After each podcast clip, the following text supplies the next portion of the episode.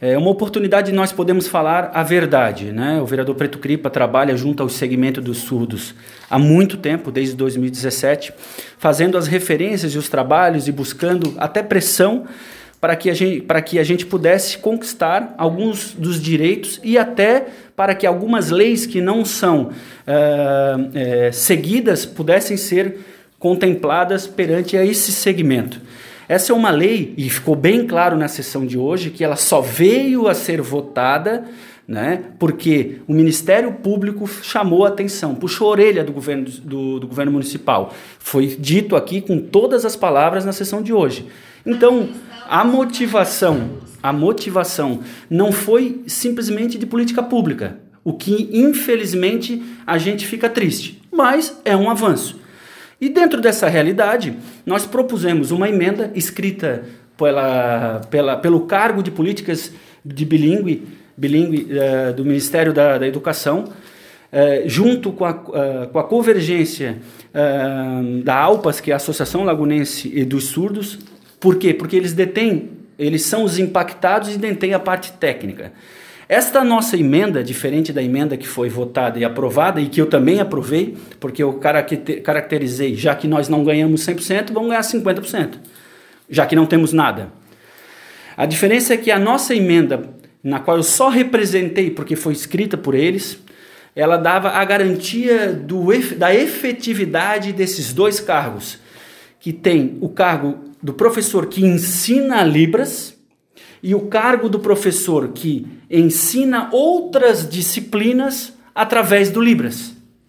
E a emenda que passou hoje, ela vai garantir estes cargos de formas de ACT. Né? Não tá, não, se o prefeito quiser contratar, contrata. Se não quiser, não contrata. E a garantia da minha luta para a emenda da efetividade, por mais que ela pudesse demorar, porque precisa de um concurso público, é porque o histórico recorrente do atual prefeito é de que por ACT ele não vai contratar, porque ele não contratou até agora. Volto a repito, foi motivado somente por uma ação do Ministério Público. Ó, faça, porque senão eu te pego. Aí ele vai lá e fez. Isso dito pelo líder do governo aqui em todas as, todas as palavras. Mas nós temos trabalhado junto a, aos impactados, tentando fazer o melhor. Infelizmente, nós não detemos o poder da caneta, mas o poder que nós temos a gente faz sempre trabalhando em prol da causa da coletividade. Né? Ganhamos pela metade, mas ganhamos. Vereador, falando em caneta, você dirigiu críticas à administração municipal por admissões é, de cargos comissionados e demissões de auxiliares de serviços gerais. É, no que, que se baseia essa crítica?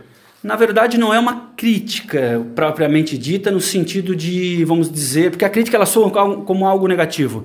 E na verdade a gente só fez os apontamentos. O prefeito vem aqui através do seu líder e diz: Nós não temos dinheiro, tenho que demitir as serviços gerais que ganham até um salário mínimo. Ele falou. Só que seis dias depois, ele me contratou 25 pessoas, ou 24 ou 26, não lembro agora, com salários, nenhum salário mínimo, sempre maior. Como é que ele diz que quer tirar as senhoras, que são muitas vezes donas de casa, única pessoa a trazer a renda familiar, porque de repente o marido está desempregado, enfim, seja. Ou pode até ser um senhor de serviço geral, que é a classe é, mais impactada e a que é menos onera, entre aspas. Né? Ele, ele, ele verbaliza, ele formaliza um, um decreto para tirá-los, e aí em menos de seis dias ele contrata 25 pessoas. Nós sabemos quem são as pessoas. Eu sei que tem pessoas ali que são do bem, pessoas que realmente querem trabalhar e vão trabalhar. Por mais que muitas vezes este cargo, neste meio de pandemia, não tem justificativa. Entendeu? Porque por mais que queira trabalhar, não tem como trabalhar. A pandemia não permite. Então por que contratar agora? É uma dúvida. Aí sim uma crítica.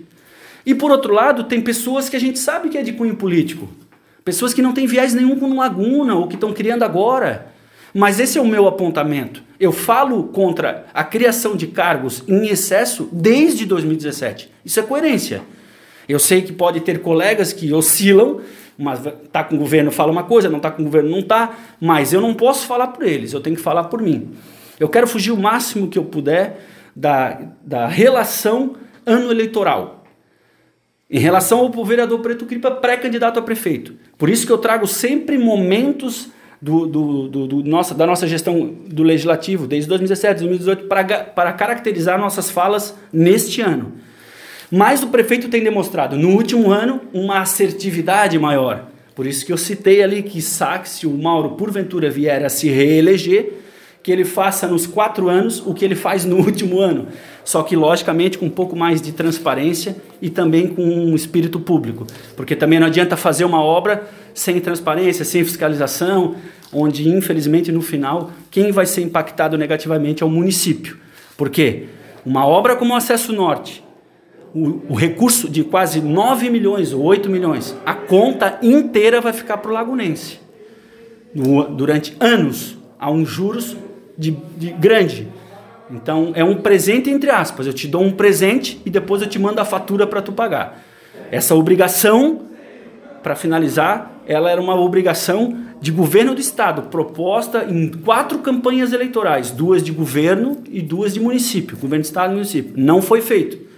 Laguna precisa dessa obra, nós reconhecemos, mas quem está fazendo é o lagunense, porque ele vai pagar por essa conta.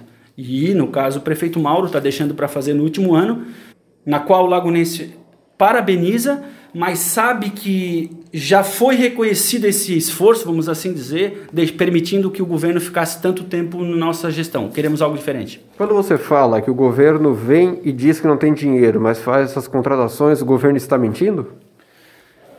É, ele, o prefeito Mauro no, no, ano passado veio aqui e me a gente, ele me ensinou a diferença de equívoco e mentira. Equívoco é quando fala algo que tu, de certa forma, te equivocou, né? Não foi uma mentira. Tu, tu não contou uma, uma, uma inverdade, né?